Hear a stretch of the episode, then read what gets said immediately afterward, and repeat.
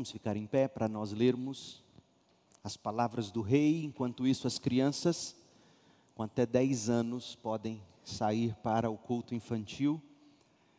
Nós vamos ler João capítulo 20, do verso 19 ao 23.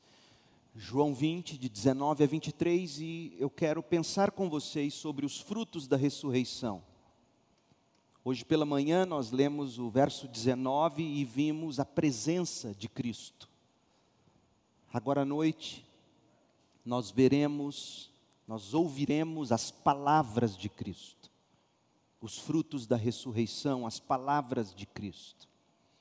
João 20, de 19 a 23, ao entardecer daquele primeiro dia da semana, os discípulos estavam reunidos com as portas trancadas por medo dos líderes judeus. De repente, Jesus surgiu no meio deles e disse: Paz seja com vocês. Enquanto falava, mostrou-lhes as feridas nas mãos e no lado. Eles se encheram de alegria quando viram o Senhor. Mais uma vez, Cristo lhes disse: paz seja com vocês, assim como o Pai me enviou, eu os envio. Então soprou sobre eles e disse: Recebam o Espírito Santo. Se vocês perdoarem os pecados de alguém, eles estarão perdoados. Se não perdoarem, eles não estarão perdoados. Esta é a palavra do Senhor. Pode assentar-se, por favor. A Covid-19 nos trouxe um novo vocabulário. Além de ter transtornado a vida de todos nós, em muitos casos de modo fatal, a Covid-19 nos deu o que nós estamos chamando de o vocabulário da pandemia. E hoje pela manhã nós passamos pelas palavras e pelos assuntos principais do momento, por isso não vou repetir nada aqui. Se você não esteve conosco, se você não, não ouviu a mensagem, eu encorajo você depois a entrar no nosso canal no YouTube e assistir. Mas nós dissemos que as palavras, o vocabulário da pandemia revelam tantas coisas. A Bíblia diz que a boca fala o que o coração está cheio ou do que está cheio o coração. Muito das nossas conversas, muito das nossas palavras revelam o nosso medo, o nosso temor, nossa insegurança. E por que não, já que tudo isso nasce de uma mesma raiz, a raiz de todo pecado, a incredulidade. Mas, pastor, eu sou crente em Jesus Cristo. Eu sei, eu também, mas vira e mexe, não obstante ao fato de sermos cristãos, nós lutamos com o medo, que nasce da incredulidade. É uma luta, é uma batalha constante que todos nós travamos. O medo é fruto da incredulidade. Quanto maior a incredulidade, maior o medo quanto menor a incredulidade, menor o medo. Quanto, quanto maior a incredulidade, maior a ansiedade. Quanto menor a incredulidade, menor a ansiedade. E assim para cada um dos pecados com os quais nós lidamos toda hora. A raiz dos nossos pecados é a incredulidade. O orgulho é fruto da incredulidade. Nós sempre atribuímos a Adão e Eva o pecado do orgulho. Sim, eles desobedeceram, foram orgulhosos, mas a raiz de tudo era o fato de que eles puseram em xeque o que Deus tinha falado. A incredulidade no que Deus tinha dito fez Adão e Eva desobedecerem. Jesus vai nos dizer em Mateus capítulo 6 que nós andamos ansiosos porque nós não cremos que Ele cuida de nós. Se você quer de fato resolver todos os seus dilemas na alma, você precisa fazer o diagnóstico certo. E a raiz de todos os nossos males é a incredulidade. A incredulidade faz a gente achar que o dinheiro é o que pode nos dar isso ou aquilo. E se você ler com cuidado 1 Timóteo, quando Paulo vai discorrer sobre o dinheiro ser a raiz de todos os males, ele conecta isso com a incredulidade. O medo, o medo que todos nós desfrutamos nestes tempos é fruto de maior ou de menor incredulidade, mas é incredulidade. É o medo de adoecer, é o medo de sofrer, é o medo de morrer, é o medo de perder alguma coisa, alguém, algum direito, perder alguma garantia. Eu luto com esses medos o tempo todo. Portanto, eu também luto o tempo inteiro com essa incredulidade latente no meu coração.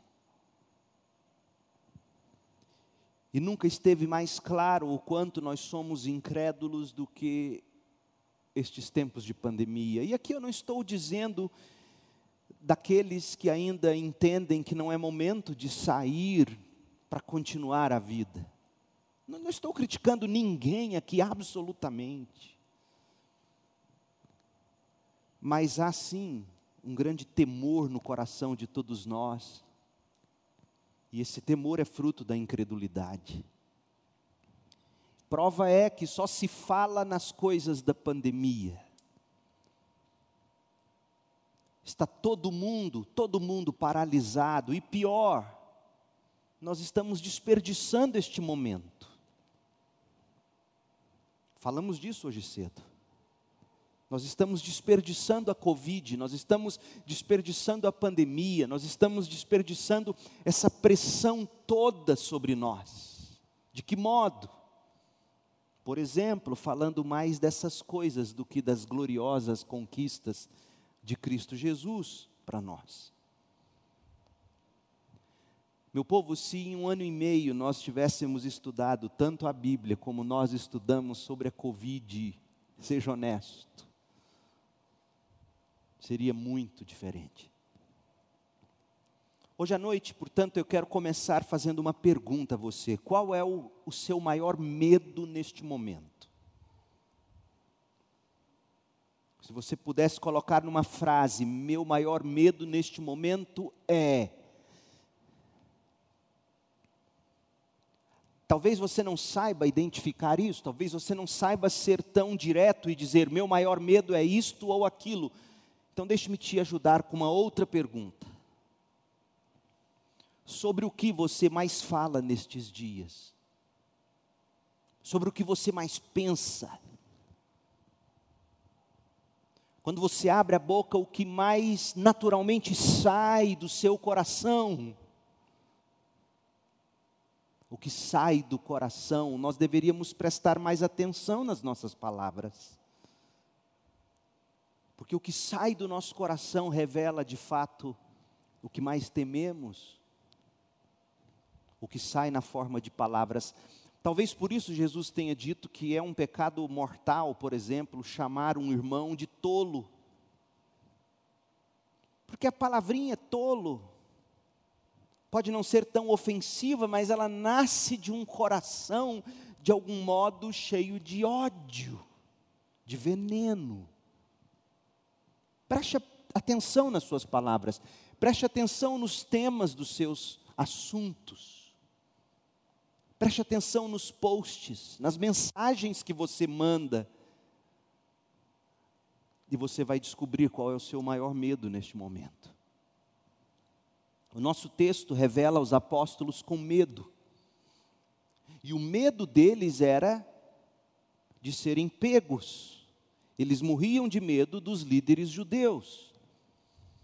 Os líderes judeus haviam colocado a mão em Jesus, haviam crucificado Jesus, haviam sepultado Jesus e agora rolava a conversa de que Jesus havia ressuscitado.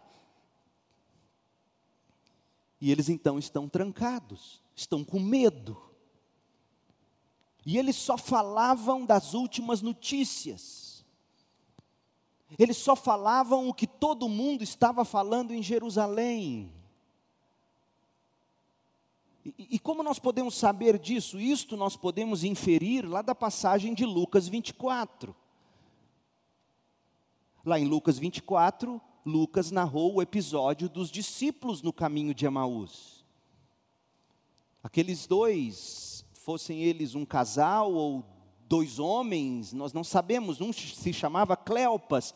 Os dois decepcionados com o Messias, estão também com medo, voltando para casa, decepcionados, acreditaram tanto naquele homem poderoso em palavras, em obras. Eles esperavam que ele estabeleceria o reino, eles esperavam que ele fosse quem subjugaria finalmente os romanos e Israel então voltaria a ter supremacia sobre tudo e sobre todos. Só se falava naquelas coisas. Tanto que quando eles estão sendo acompanhados por Jesus, Jesus pergunta: o que está acontecendo sobre o que vocês estão falando? E eles dizem: escuta, você não assistiu o noticiário, você não assistiu o Jornal Nacional ontem? Você não sabe do que, do que todo mundo está falando em Jerusalém? Jesus então pergunta: quais coisas? Só se falava naquelas últimas coisas. Então, a julgar pelo que os dois discípulos no caminho de Emaús estavam falando, nós podemos inferir sobre qual era o assunto ali na mesa, quando aqueles dez apóstolos trancados, com medo dos líderes judeus, e João, e João é gráfico, ele mostra, eles trancaram as portas.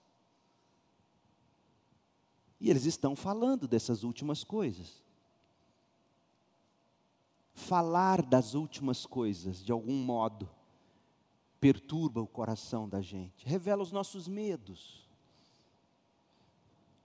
Mas o mais impressionante na passagem bíblica em tela, João 20, 19 a 23, o mais impressionante para nós é o que Jesus Cristo, ressuscitado, faz aos olhos e fala aos ouvidos dos apóstolos naquela noitinha de domingo de Páscoa, o primeiro domingo de Páscoa cristã. O que é impressionante é o que Jesus faz e é o que Jesus fala desse modo, fazendo e falando, o Salvador expulsou o medo do coração daqueles apóstolos e pode fazer o mesmo com você hoje à noite. Porque estas palavras foram escritas, João nos conta no capítulo seguinte, no capítulo 21. Essas palavras foram escritas para que a gente creia e continue crendo no Filho de Deus. O Evangelho de João é para descrentes crerem e para crentes continuar crendo. Por que, que João coloca que, que o que ele escreveu é para que creiam e continuem crendo, porque João sabia, ele participou do grupo que teve que lutar o tempo todo com medos, com lutas, com temores. E eles não deixaram de ser crentes. O único incrédulo para perdição entre eles, até aquele momento, havia sido Judas Iscariotes.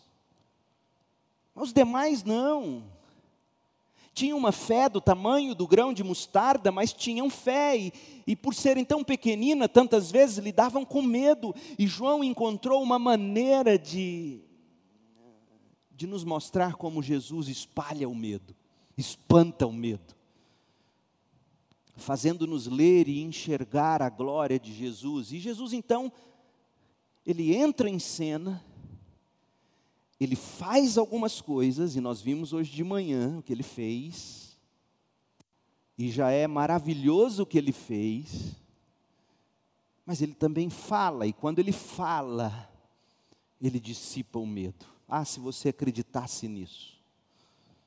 Ah, se você cresce que um vislumbre do Cristo ressuscitado e um sussurro de Suas palavras são capazes de nos tornar touros selvagens sem medo. Pela manhã nós vimos o que Jesus fez, nós falamos dessa presença majestosa de Jesus entre eles.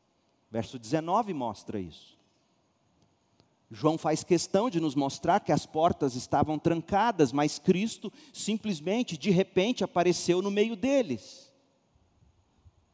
E a nossa tese foi de que Jesus fez o, o que ele fez e falou o que ele falou, e João nos relatou, como aqui está relatado, para que todos nós, que de um modo ou de outro, seguimos trancados, seguimos em lockdown, seguimos aterrorizados com toda essa tragédia, só falando nesses últimos acontecimentos, João quer curar o nosso coração, como dele e dos demais foi curado.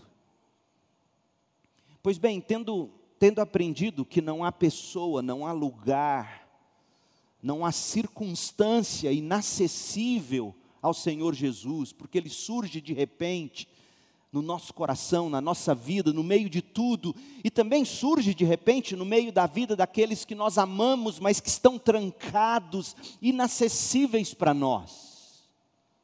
Nós vimos isso hoje cedo. De tão bom eu sou tentado a querer pregar de novo, mas não, você vai depois ouvir de novo. Hoje à noite eu quero destacar o que Jesus falou aos apóstolos após a ressurreição. Ali naquele cenáculo trancado. E nossa tese agora será a seguinte: as palavras de Jesus, o vocabulário da Páscoa, devem tomar em seu coração, no meu coração, em nosso coração, o lugar de primazia. Vejamos, vamos olhar para o texto. Três dons do que Jesus falou aos apóstolos. Recorde comigo como Jesus agiu, o que ele, o que ele fez ao ressuscitar dos mortos. No verso 19, ele chegou sem impedimento, sem impedimento, se colocou bem no centro dos apóstolos. Verso 19: ao entardecer daquele primeiro dia da semana, como, como agora à noite, o entardecer, a noitinha do primeiro domingo de Páscoa, e aí nós dissemos hoje cedo, que a igreja se reúne de manhã, porque Jesus ressuscitou de manhã, e ela reúne à noite, porque Jesus apareceu aos discípulos à noite, do mesmo dia, e aí os cristãos primitivos sempre entenderam que deveriam se reunir à noite e dizer: Maranatá, Maranata, vem Senhor Jesus. Ao entardecer daquele primeiro dia da semana, os discípulos estavam reunidos com as portas trancadas por medo dos líderes judeus. De repente, Jesus surgiu no meio deles. Pergunta: o que ele falou? O que ele disse? Quais foram suas palavras? O que nós descobrimos é que nessa primeira aparição aos discípulos, Jesus fala três coisas principais. Dependendo da forma como você conta, ele fala até mais de três. Você vai ver isso comigo na medida em que a gente caminhar no texto. Mas vamos nos concentrar nas três coisas principais. As demais, ele fala mais ou menos quatro ou cinco coisas, mas as outras coisas estão subordinadas a essas três coisas principais que ele fala, e essas três coisas acabam sendo três dádivas, três dons para você e para mim. Eu vou já adiantar para você quais são esses três dons. Começa com a letra P. Jesus nos dá o dom da paz, Jesus nos dá o dom do poder, e Jesus nos dá o dom do propósito. É isto que Jesus dá com Suas palavras: paz, poder e propósito. E a sua vida e a minha vida gira em torno dessas três coisas. Quer ver uma coisa? O oposto da paz é guerra, é conflito. Ninguém consegue viver em um ambiente conflituoso, em guerra o tempo todo refugiados deixam suas terras por causa da guerra. O oposto da paz é conflito, o oposto do poder é fraqueza, é medo. O oposto de propósito é falta de objetivo, é falta de rumo. Portanto, querendo ou não, todos nós, de algum modo, lutamos por paz, poder, propósito. Muitas, gente, muitas pessoas e famílias e até igrejas, sobretudo nesta pandemia, estão arruinadas por causa de conflitos. Arruinadas por causa de fraquezas ou falta de direção. O que eu vou fazer agora, depois de tudo isso? Eu tenho ouvido do meu grupo de colegas pastores o número absurdo de pastores em depressão, com medo, sem saber o que será deles, pastores de igrejas pequenininhas. E agora os membros dessas igrejas encontraram o YouTube e encontram mensagens pregadas muito melhores do que a do seu pastor, tadinho, lá no cantinho, lá no interior. E não querem mais a igreja querem consumir bons sermões. Quanta gente perdida, quanta gente fraca, quanta gente arruinada pelo conflito. Pessoas, famílias, igrejas perdidas, alvejadas, moribundas, em meio a tanto sofrimento. Divórcios aconteceram no meio desta pandemia. O casal, de repente, forçado a tendo que viver tão perto um do outro, antes se escondiam atrás da correria de trabalho, cuidar de menino, levar menino, trazer menino, e agora todo mundo confinado, olharam um para a cara do outro e disseram: hum, não dá mais. Filhos, cada vez mais distantes, cada vez mais acuados, cada vez mais reservados, trancados em si mesmos. Tanto conflito, é tanta falta de paz, é tanta fraqueza, é tanta falta de poder, é tanta desorientação, tanta falta de propósito. E, e Jesus, ele não veio ao mundo, Jesus não morreu e ressuscitou para arruinar a sua vida, mas para salvá-lo. E o que nós vamos ver na sequência do texto é que Jesus nos salva também de arruinarmos a nossa própria vida. De que modo Jesus nos salva de arruinarmos a nossa própria vida? Ele, Jesus, como o texto nos mostra, ele se torna a nossa paz, ele se torna o nosso poder, ele se torna o nosso propósito. E eu estou orando para que Deus faça isso por você hoje à noite. Para que Deus faça de você a criança que me entende, adolescente, jovem, adulto, para que Deus faça de Jesus a sua paz, faça de Jesus o seu poder, faça de Jesus o seu propósito na vida, mesmo em face da morte. Porque é impressionante, olha, há mais de duas décadas, um pouquinho mais de duas décadas como pastor, o que eu mais descubro quando eu assisto aqueles que estão morrendo, o que eu mais descubro é que quem está morrendo geralmente está muito mais preparado de, do que os que o cercam. É impressionante. Quando na verdade tinha que ser uma coletividade. Então Jesus está nos revelando aqui que quando nós nos trancamos com medo, ele é a nossa paz, Ele é o nosso poder, Ele é o nosso propósito, mesmo em face da morte. Posto que foi isso que Jesus também comprou lá na cruz. Jesus não comprou apenas vida eterna na presença de Deus. Jesus também comprou paz, poder e propósito para aqui e agora.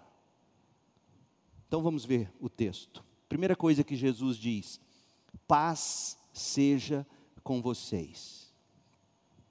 Jesus surge no meio dos apóstolos que estavam trancados, com medo, e o que, que ele fala? Duas vezes ele diz a mesma coisa: paz seja com vocês. Verso 19, leia comigo. João 20, 19. Ao entardecer daquele primeiro dia da semana, os discípulos estavam reunidos com as portas trancadas por medo dos líderes judeus. De repente, Jesus surgiu no meio deles e disse: Você pode imaginar a cara de Pedro, trancado com medo, mas pior do que dar de cara com um soldado romano amando dos judeus, do sumo sacerdote, era dar de cara com Jesus que ele havia negado. Pensa comigo.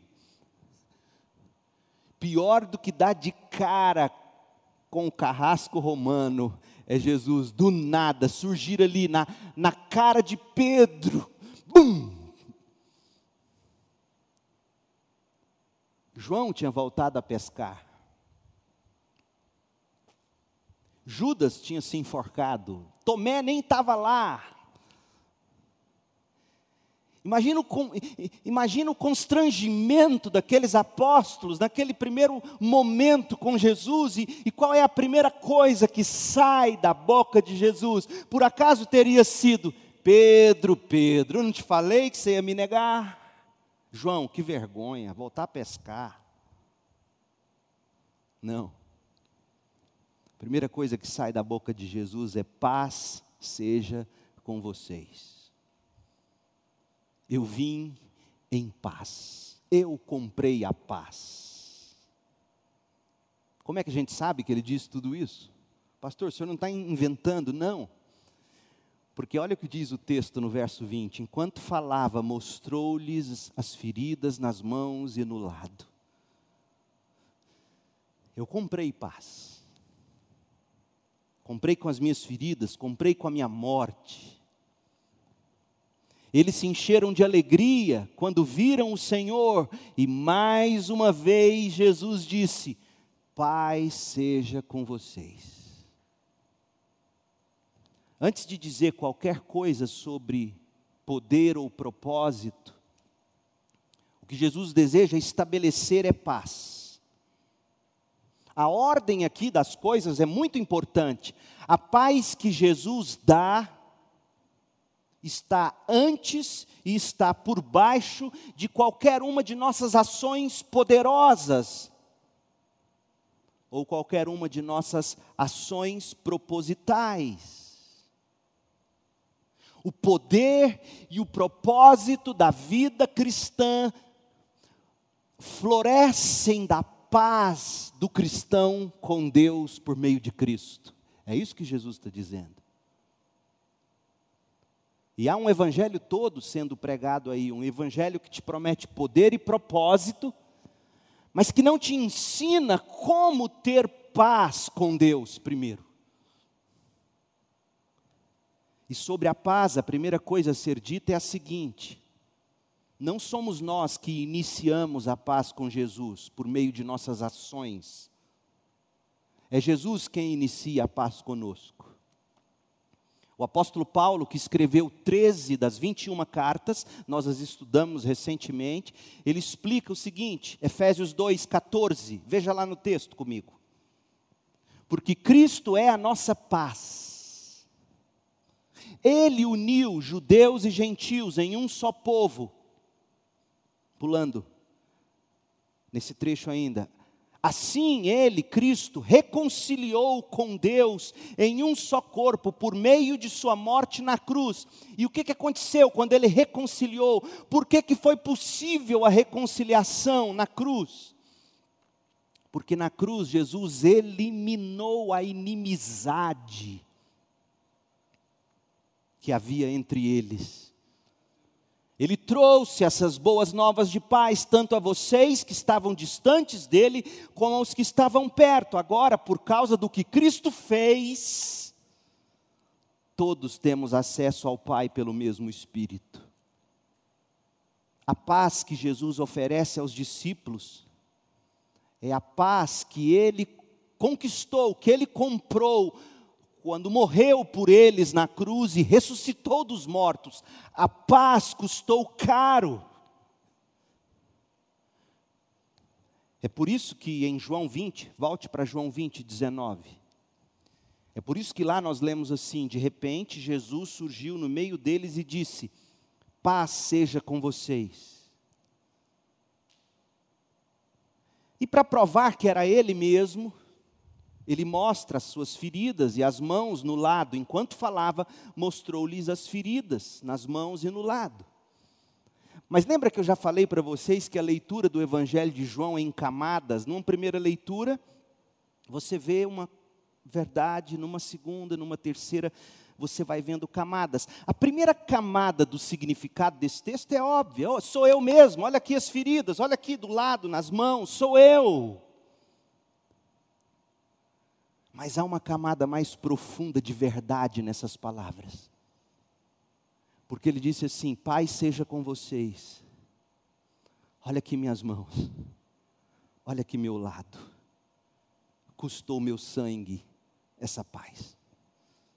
Em outras palavras, vejam, eu sou aquele que morreu. Eu sou aquele que vocês negaram e abandonaram. Eu sou aquele que foi traspassado por suas transgressões. Isaías 53, 5. Olha aqui minhas mãos. Olha aqui meu lado. Eu fui traspassado por suas transgressões. E a razão, Pedro, pela qual eu posso aparecer aqui e me dirigir a você, e a primeira coisa que eu digo a você é paz. A razão, Pedro, é porque meu sangue cobriu todos os seus pecados. João, você me abandonou, foi, voltou a pescar, tentou levar o grupo com você. A razão pela qual eu posso dizer paz é que custou o meu sangue. Olhem, vejam aqui minhas feridas. E o texto prossegue. João 20, verso 20. Eles ficaram cheios de alegria quando viram o Senhor. Ai, é Jesus, e ele está de boa.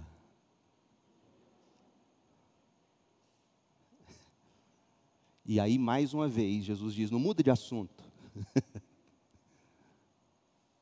não muda de assunto. Pai seja com vocês. Presta atenção, Pedro como nós somos como Pedro e os apóstolos. Ai, que beleza, ufa, ele não está nervoso com a gente. Ah, que bom que o Senhor está aqui. E aí Jesus, com a solenidade de sempre, eu duvido que muitos de nós crentes gostaríamos de Jesus tal como ele é. Um Jesus que chega e diz: Pai, seja com vocês, e aí te mostra feridas, te lembra da cruz, e aí você empolga, que está tudo bem, tá bom, senta aqui. Pai seja com vocês. Ele está dizendo assim para os discípulos: não se esqueçam, o motivo da sua alegria é a paz que eu comprei para vocês lá na cruz. Não se esqueçam da cruz, porque se não fosse a cruz, vocês estariam esmagados pela justa justiça de Deus. É por isso que vocês podem e devem se assentar ao redor da mesa e se alegrarem. Mas não olha aqui, olha minhas feridas. Não se esqueçam das minhas feridas. Pai seja com vocês. Paulo diria em 2 Timóteo 2,8: lembre-se de que Jesus Cristo, descendente do rei Davi, ressuscitou dos mortos. A ressurreição dos mortos. O que Jesus conquistou para nós é o motivo da nossa alegria, é o motivo da nossa paz. Paz não é um sentimento que nasce do nada. A gente costuma pensar isso, que paz é algo que de repente vem, mas também vai e volta de novo. Paz se fundamenta em fatos objetivos, em feridas, em cruz custou para Jesus. É por isso que, em memória dele, nós celebramos a ceia. Custou caro vivermos em paz como igreja. Quando se crê em Jesus para salvação, cessa a inimizade com Deus. Quando se crê em Jesus para salvação, os pecados não são mais contados contra o crente. A ira de Deus é dissipada porque ela foi propiciada, porque ela foi desviada de nós do que crer para o Cordeiro de Deus que tira o pecado do mundo e que foi pregado lá na cruz. É isso que Paulo quis dizer quando escreveu que Cristo os reconciliou com Deus em um só corpo por meio de sua morte na cruz, eliminando a inimizade. Efésios 2:16. Havia uma inimizade entre eu e Cristo, eu e Deus, eu e vocês. Havia. Mas isso foi eliminado e esse conflito deu lugar à paz. E só foi possível por causa das feridas, da morte, do sepultamento e da ressurreição de Jesus toda a hostilidade entre Deus e nós foi absorvida na cruz. Você consegue imaginar um, uma, um papel toalha, aquele super potente que você compra lá no Sams, assim, que você tem uma mancha de suco de uva, cai na mesa assim, sem o forro. Aí você vem com esse perfex, ou um pano, ou uma esponja poderosa, e você coloca ali, e ele faz assim, ó a ira de Deus foi chupada pelo Cordeiro de Deus. E não cai sobre nós, os que cremos. Toda hostilidade entre Deus e nós foi absorvida na cruz. Por isso, essa é a camada mais profunda. E o problema é esse: a gente lê a Bíblia e, e, e, é, e, é, tão triste ver marmanjo, marmanja de igreja crescendo e querendo ler a Bíblia igual o ministério infantil. Saia desse nível mais óbvio. Porque quando Jesus mostra, chama a atenção dos apóstolos às suas chagas, as suas feridas, ele diz: Ei, olhem aqui, olhem as minhas feridas, na mão, na outra mão, no meu lado, eu fiz as pazes por meio delas. A justiça de Deus foi satisfeita por meio delas. A paz entre vocês e Deus e eu foi restabelecida por meio delas. E são elas o motivo ou o fruto da sua alegria. Não se esqueçam das minhas feridas. Gente, e a paz que nós desfrutamos e que você pode desfrutar é fruto da obra de Cristo, Cordeiro de Deus, sacrificado lá na cruz. A paz, portanto, é o primeiro fruto da ressurreição de Jesus. É o testamento de Jesus, ele diz: Eu comprei para vocês paz, paz seja com vocês. Agora, há pelo menos cinco níveis de relacionamentos aos quais o Cristo crucificado e ressuscitado traz paz em sua vida. Se você quer a praticidade desse ensino, deixe-me tentar te mostrar rapidamente. Primeiro, o Cristo ressuscitado comprou paz entre você e ele, o Cristo. Esse é o primeiro e mais óbvio significado. Você lê o texto e vê, Jesus está ali entre eles, oferecendo-se a si mesmo como amigo, como ajudador, não como juiz. Jesus não foi ali fazer a careação com Pedro, Jesus não foi lavar roupas sujas com João. A primeira coisa que ele diz não diz respeito à negação de Pedro, não diz respeito ao abandono dos apóstolos. Ele não joga pecado na cara deles. Ele simplesmente diz: Pai seja com vocês. Como? Olhem minhas feridas. Então, todas as vezes que você se sentir sujo demais para falar com Jesus, lembre-se das feridas. É verdade, Satanás, é verdade, eu sou podre, eu sou sujo, eu não sou digno de me aproximar do meu Deus e falar com meu Jesus. Eu não sou, mas as feridas dele compraram para mim esse acesso. E eu tenho paz com ele. Segundo nível de relacionamento pacificado é a paz entre você e Deus. É por isso que Deus enviou Jesus para que a justiça e a ira de Deus pudessem ser satisfeitas de forma que não que não fosse o castigo eterno, porque ou Jesus absorve sobre ele o seu pecado, ou você paga por ele para sempre no inferno.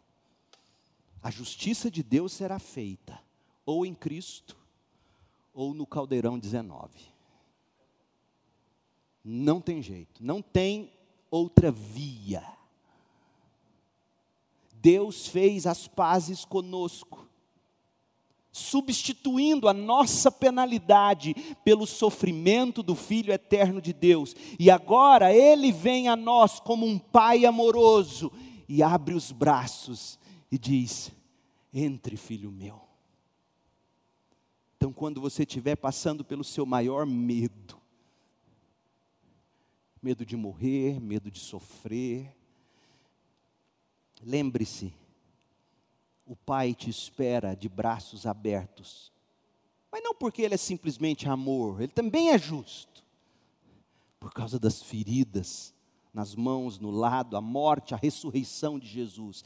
Há a paz de Deus agora para você. Deus te abraça, Deus te acolhe. Paz com Cristo, paz com Deus. Terceiro nível, paz entre nós e outros que estão em Cristo. Ser reconciliado com Deus é ser reconciliado com todos os que estão reconciliados com Deus. Este é o significado de ser cristão. A gente aprende isso no curso de novos membros. Ser cristão é ser reconciliado com Deus por meio de Jesus Cristo, mas é também, como nós lemos em Efésios 2, de 14 em diante, é ser reconciliados com os crentes, é ser batizado, inserido na igreja, sem hostilidade, não há mais hostilidade vertical, eu e Deus e Jesus, não há mais hostilidade entre eu e os meus irmãos. Não há hostilidade vertical, tampouco horizontal. Ideologias não separam cristãos. Se a sua ideologia te separa de algum crente, você é mais dessa ideologia do que de Jesus. Ideologia não separa cristãos, racismo não separa cristãos, etnocentrismo uma etnia superior a outra não separa, classicismo, uma classe superior a outra, sexismo, machismo, feminismo, isso não separa, porque Paulo escreveu em Gálatas 3:28, não há mais judeu nem gentil, escravo nem livre, homem nem mulher, pois todos vocês são um em Cristo Jesus. Paz entre nós e outros que estão em Cristo. E quando você sentir que não dá para perdoar aquela pessoa, aquele irmão, porque o que ele fez foi sujo demais, foi, foi baixo demais, foi pecado demais, lembre-se, é verdade. Mas foi pago com um sangue caro demais. Então pegue isso e não lance na conta dele ou dela, lance na de Cristo. É assim que se perdoa. E aí, toda vez que você se lembrar daquilo que a pessoa fez contra você, porque você vai continuar lembrando, você vai se lembrar com gentileza, com compaixão, sem que isso machuque você. Por quê? Porque você não joga mais na conta dela, está na de Jesus. Isso salva casamento a propósito. Não tem coisa mais prática do que eu estou te dizendo. Isso salva relacionamento entre pai e filho. Isso salva relacionamentos antigos que de repente começaram a, a quebrar. É isso que Jesus está dizendo. Paz entre nós e outros que estão em Cristo. Em quarto lugar, paz entre nós e a nossa própria alma. A carta do Novo Testamento aos Hebreus diz algo muito interessante. Veja lá, Hebreus 9,14. O sangue de Cristo purificará a nossa consciência das obras mortas O que são obras mortas? São atitudes que não podem nos salvar, religiosidade que não pode salvar, sacrifícios que não podem salvar. Então a consciência fica pesada porque você sabe que é pecador e sabe que fez algo horrível, e aí você tenta pacificar essa alma perturbada pelo pecado fazendo atos que você acha que te justifica diante de Deus. E o autor diz: não, o sangue de Cristo é que purifica a nossa consciência das obras mortas, para que adoremos o Deus vivo. Hebreus 9,14. Oh, meu povo, a preciosa paz de uma consciência limpa pelo sangue de Jesus. Sabe por que, que eu digo isso? Porque há milhares de pessoas vivendo sob a miséria de uma consciência contaminada pelo pecado e carregada de culpa. Em Cristo, porém, você encontra perdão e paz para a culpa, para as impurezas e para o pecado. Agora, veja, paz consigo mesmo não significa que você passa a ver os pecados do passado como tudo bem, permitidos, mas já passaram. Não, não. Paz não significa que os pecados do passado deixam de ser dignos de penalidade. São dignos de penalidade, mas a paz diz que eles deixam de ser paralisantes e não nos é mais ou não nos são mais imputados. Nossos pecados foram lançados na conta do Cordeiro de Deus. Foram horríveis nossos pecados, ou se não foram. Eu não tenho orgulho de nenhum dos meus pecados passados. Mas eu também não tenho uma consciência que me paralisa de culpa. Por quê? Gente, Imagina, olha como isso é prático. A pessoa chega no gabinete do pastor, é crente, pelo menos você, pelo seu aferimento, conclui, é crente. Mas ela vira para você e diz assim: Mas eu não consigo me perdoar. Sim, você vai ter que desembrulhar isso e mostrar, porque tem muitas outras coisas aí. Mas a primeira coisa que você vai poder dizer, como pastor que conhece Hebreus 9, 14, é dizer: quem é você para decidir se você pode ou não perdoar esse tipo de pecado que você cometeu? Quem é você? Ponha-se no seu lugar. Cordeiro de Deus que tira o pecado do mundo, absorveu na cruz todos os pecados, pequenininhos e gigantescos. A dor e o pecado, a dor e o pesar, não serão removidos imediatamente, mas a penalidade é imediatamente removida e transferida para Cristo. Isso torna possível a cura, torna possível seguir em frente com uma vida cheia de esperança. Sim, você vai se lembrar e vai sentir vergonha, mas isso não vai te paralisar. Você vai sentir culpa, você vai lutar contra isso, mas vai dizer: mas, mas o que Cristo fez cobriu isso. Eu me lembro dos cravos, eu me lembro do lado, ele foi traspassado pela minha transgressão. É assim que você vence uma consciência culpada. Não é dizendo, ah, eu era inocente, eu era adolescente quando eu fiz aquilo, eu não sabia. Tem muito crente encontrando paz de consciência, fazendo de conta que o pecado que ele ou ela cometeu não é grande. Não, é porque eu não tinha juízo. Mas Deus sempre teve. Então não trate assim seus pecados passados. Olhe para eles com a devida seriedade, mas diga: diabo, não é mais minha conta isso. Olhe para os cravos do meu Senhor Jesus Cristo. Ele absorveu isso. Então, Cristo comprou paz entre você e Ele, paz entre você e Deus, paz entre você e os irmãos, paz entre você e a sua própria alma, e Cristo comprou paz entre você e o mundo. Colossenses 1:20. Por meio do sangue do Filho na cruz, o Pai fez as pazes com todas as coisas, tanto nos céus como na terra. Que coisa! Quando Jesus morreu, ele fez o que precisava ser feito para que um dia, no tempo de Deus, todo o mal seja lançado nas trevas exteriores e toda nova criação fique cheia de paz e de justiça e do conhecimento do Senhor.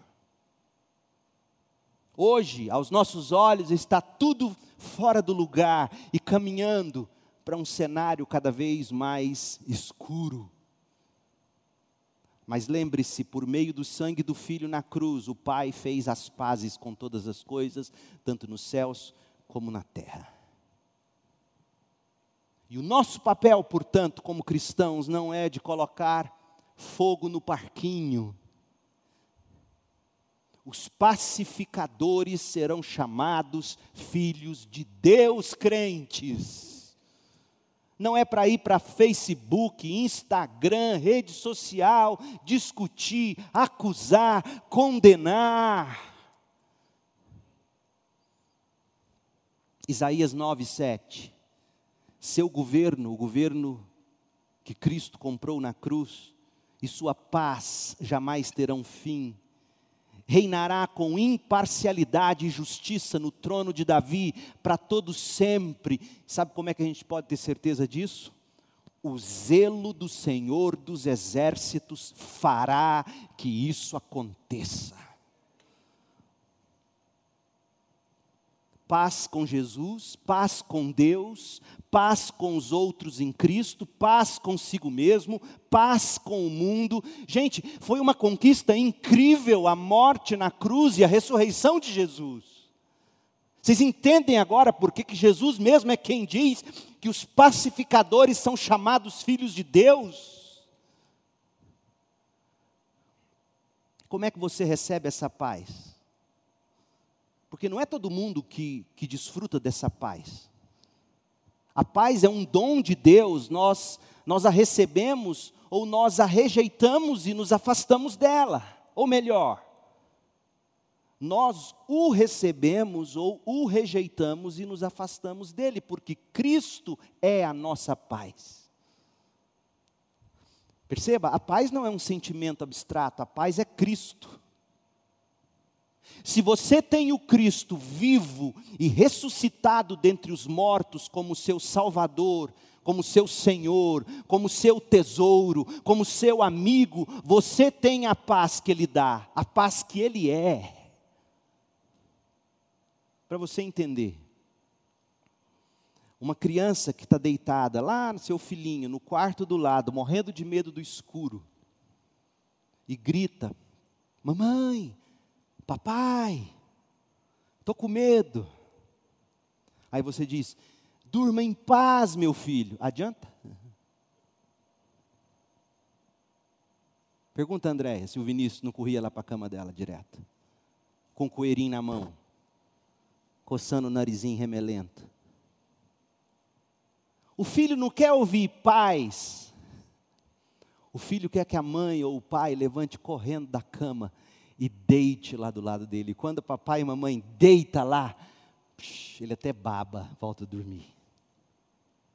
Rapaz é Cristo.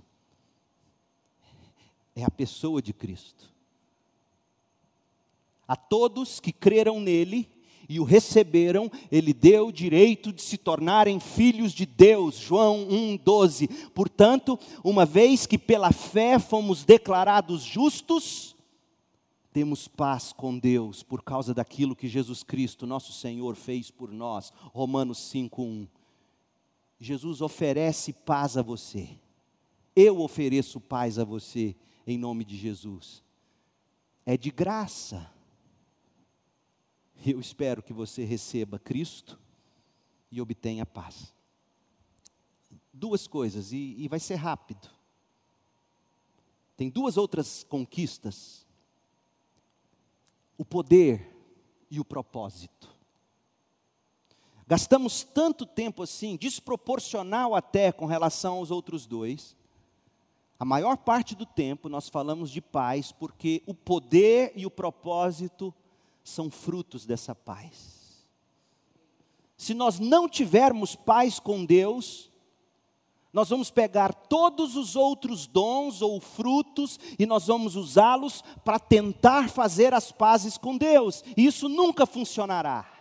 A paz é em primeiro lugar, ela é gratuita. Tudo mais é o efeito da paz, não a causa. É fruto. A paz é a raiz, como veremos. A paz é a raiz do poder pelo Espírito. A paz é a raiz do propósito da existência. Porque se estamos pacificados com Deus, nós recebemos seu espírito de poder e com ele o propósito para viver. Você não goza de paz com Deus em Cristo, você não terá o poder de Deus e não viverá o propósito de Deus. Então, Veja, permita-me, seguindo o nosso texto, apontar para você nessa passagem o poder e o propósito que Jesus dá àqueles que recebem a paz por meio de Jesus Cristo. Os, os dois estão mencionados aqui. Leia o texto comigo, verso 21, João 20, 21. Mais uma vez, Jesus disse: Paz seja com vocês. Essa é a causa, essa é a raiz.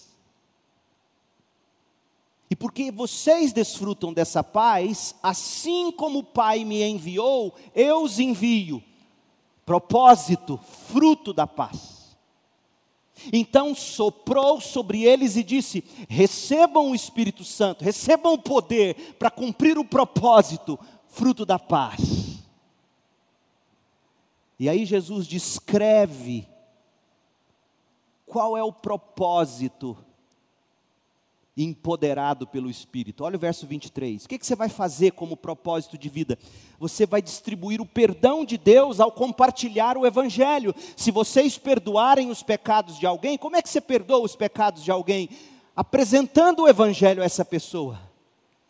E se essa pessoa crer, ela estará perdoada. E se essa pessoa rejeitar, ela não estará perdoada. Nós vamos voltar a esse texto, eu não vou me delongar nele hoje, quando nós chegarmos a ele de novo na nossa série no Evangelho de João. Então eu não pretendo esgotá-lo agora, mas o que eu quero que você entenda é que Jesus, ele sopra, é uma, o, Carson, o comentário bíblico dele, muito lúcido, ele diz que quando Jesus sopra o Espírito, é como se Jesus estivesse encenando uma parábola, vocês receberão o meu Espírito, e isso aconteceu em Atos. E vocês receberão esse poder para vocês serem o que vocês precisam ser. Vocês precisam ser mansos, humildes. Vocês precisam ser cheios de fé. E naturalmente nós não temos isso. Naturalmente nós somos medrosos, naturalmente nós somos covardes, naturalmente nós somos orgulhosos, naturalmente nós somos cheios de nós mesmos, naturalmente nós gostamos de ser ou parecer ser mais do que os outros. E Jesus diz: Olha, vocês desfrutam da paz com Deus e comigo, vocês agora recebem o espírito de poder para vocês serem mansos, humildes, para vocês amarem como eu vos amei. Isso é fruto do Espírito, fruto do poder de Deus em nós. Ninguém é capaz de amar como Jesus amou sem o Espírito de Deus. O amor é fruto do Espírito, a alegria é fruto do Espírito, a moderação é fruto do Espírito, o domínio próprio é fruto do Espírito.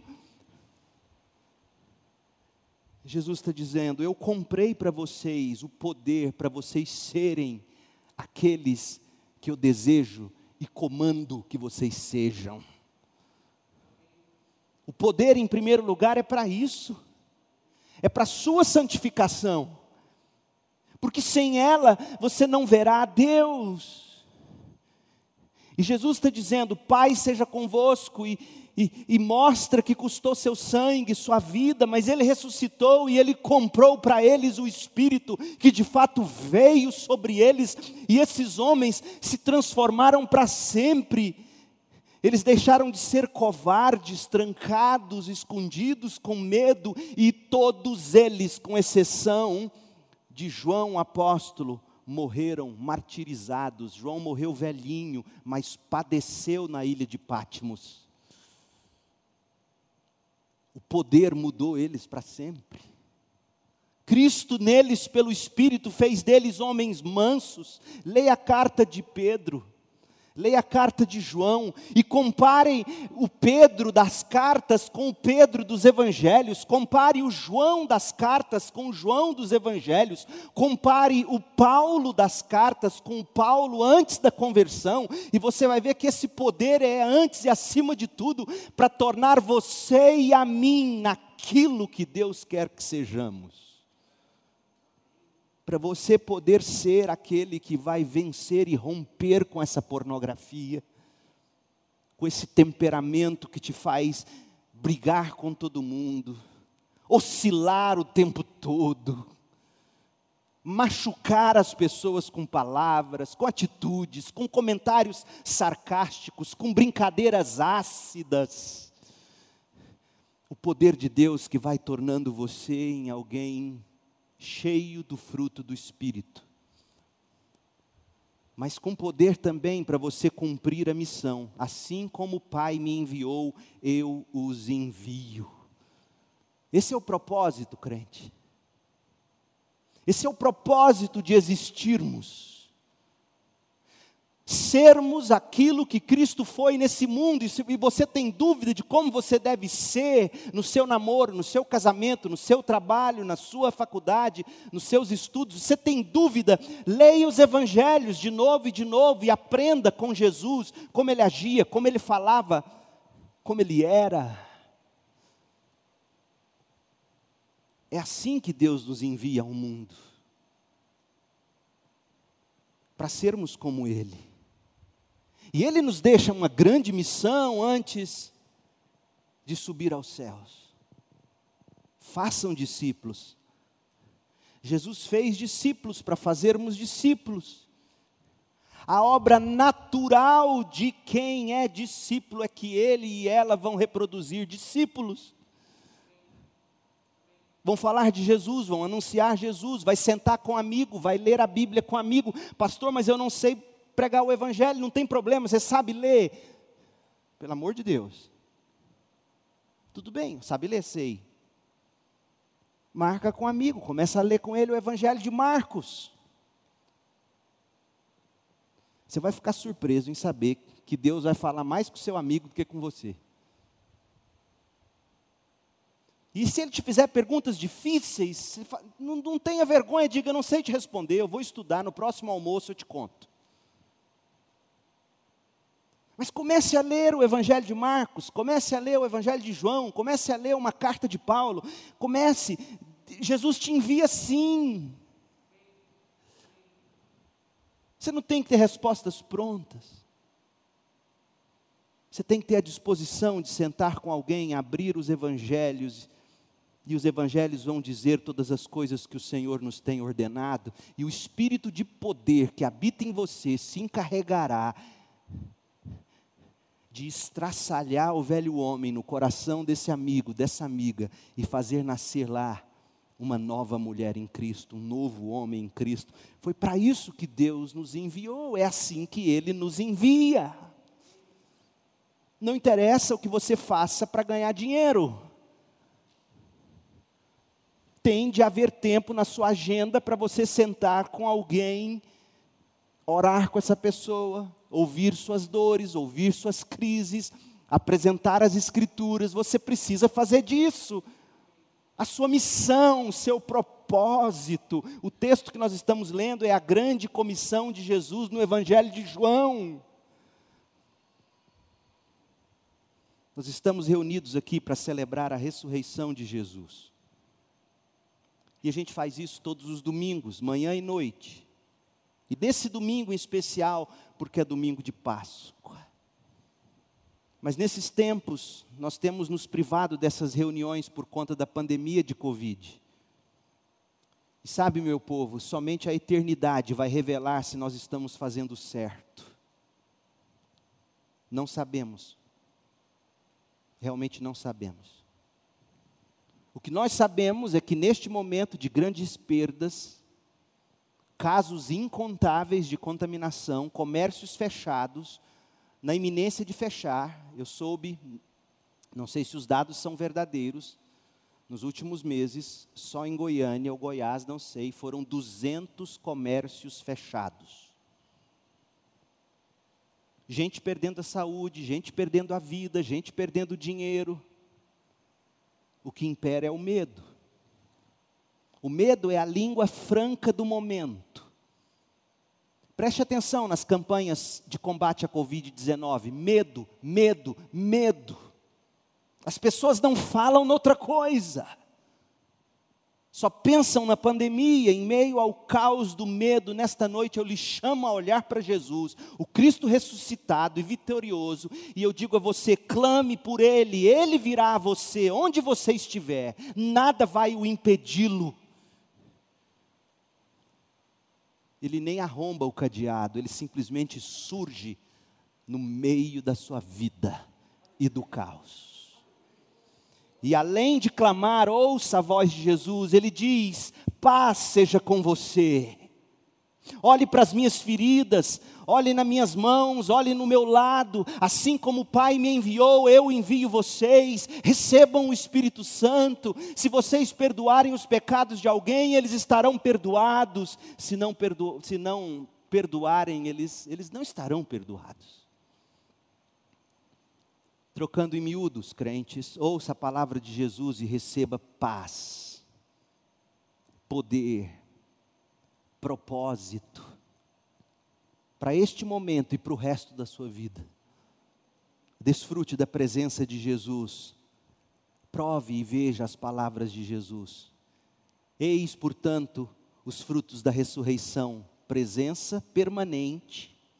Eis que estou convosco todos os dias presença permanente, paz indescritível, poder incalculável e propósito eterno. Se isso não revolucionar a sua vida, não tem nada mais nesse universo que revolucionará. Presença permanente, paz indescritível, poder incalculável, propósito eterno em Jesus. Prove e veja. Oremos. Pai querido, como nós precisamos dessas palavras, como nós precisamos que elas saiam do nível de compreensão mental e, e penetrem